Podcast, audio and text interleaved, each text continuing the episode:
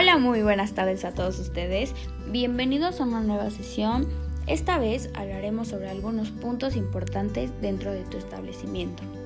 Nosotras somos Briseida Hernández Castillo, Ivana Oded Mesa Beltrán y yo, su servidora, Paulina Cira Salgado.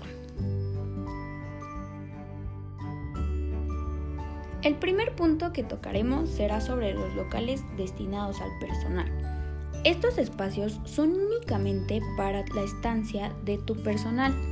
En estos se encuentran como los vestidores o lockers donde tu personal puede dejar sus cosas personales en un lugar específico. Baños, ya que no es higiénico que tus empleados y tus clientes compartan los mismos baños. Es necesario que cada uno tenga su propio espacio. Duchas. Esto depende de tu establecimiento. Y por supuesto un comedor donde tus empleados pueden tener su propio espacio para su break.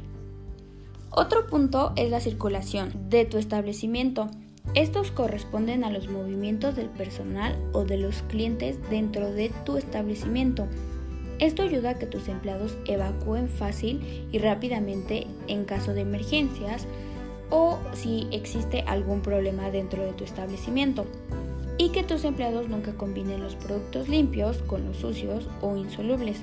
Así proteges a tus clientes e empleados de alguna enfermedad o por ejemplo hoy en día del COVID, de alguna salmonela o que simplemente les haga daño los alimentos a tus clientes.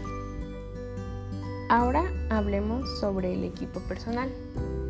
Dentro de esta parte pues existen seis útiles, de la cual un mesero debe de llevar consigo.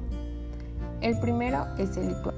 ¿Y qué es? Bueno, pues es una servilleta y su primera función pues es proteger las manos del camarero del contacto caliente con los platos. Y también se puede utilizar para limpiar el borde de un plato manchado, para absorber la gota de un vino tal vez en el cuello o para transportar cubiertos, etc. 2. Los cerillos. Bueno, pues estos son utilizados para encender cigarros o puros a los comensales. También pueden servir para encender velas o las estufas de cocina. 3. Los sacacorchos. También es conocido como descorchador, sommelier o limonier.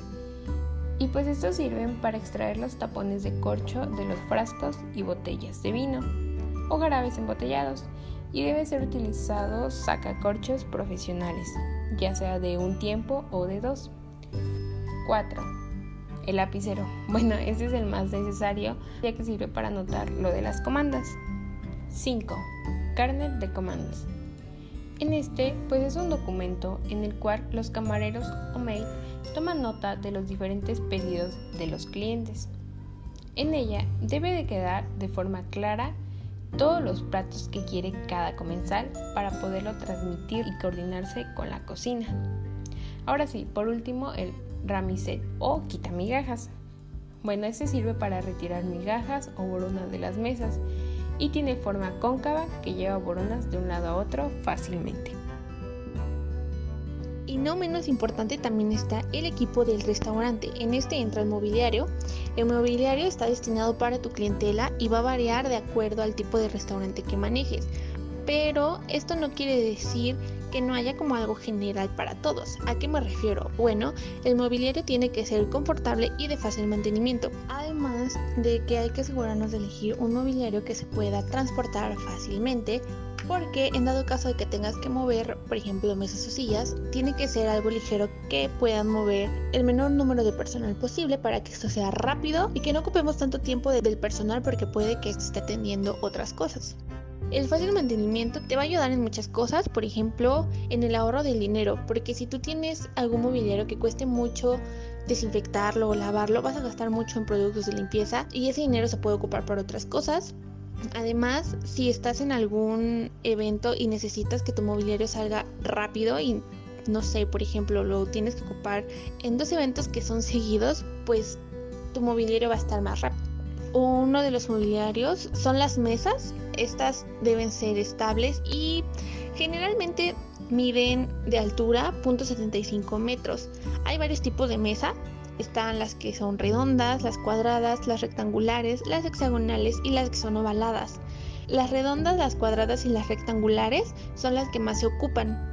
Eh, las redondas van a ocupar mucho más espacio que las rectangulares o las cuadradas Para las mesas como recomendación sería saber cuál utilizar y cuáles no. A veces en los eventos tienes contemplado un número determinado de gente, pero suelen llegar con más personas. Entonces, por ejemplo, si tú eliges una cuadrada, a lo mejor no puedes meter otra silla porque le va a tocar en el pico de la mesa, pero por otro lado, si son mesas redondas, puede que quepa otro lugar y que todos estén cómodos. Por eso hay que ser cuidadosos en cuanto tengas que elegir el tipo de mesa. Eso ha sido todo por el día de hoy. Esperamos que haya sido desagrado este podcast y de nuevo cuenta les recordamos que nos estamos escuchando en el próximo episodio. Muchas gracias, que tengan un excelente día, nos vemos.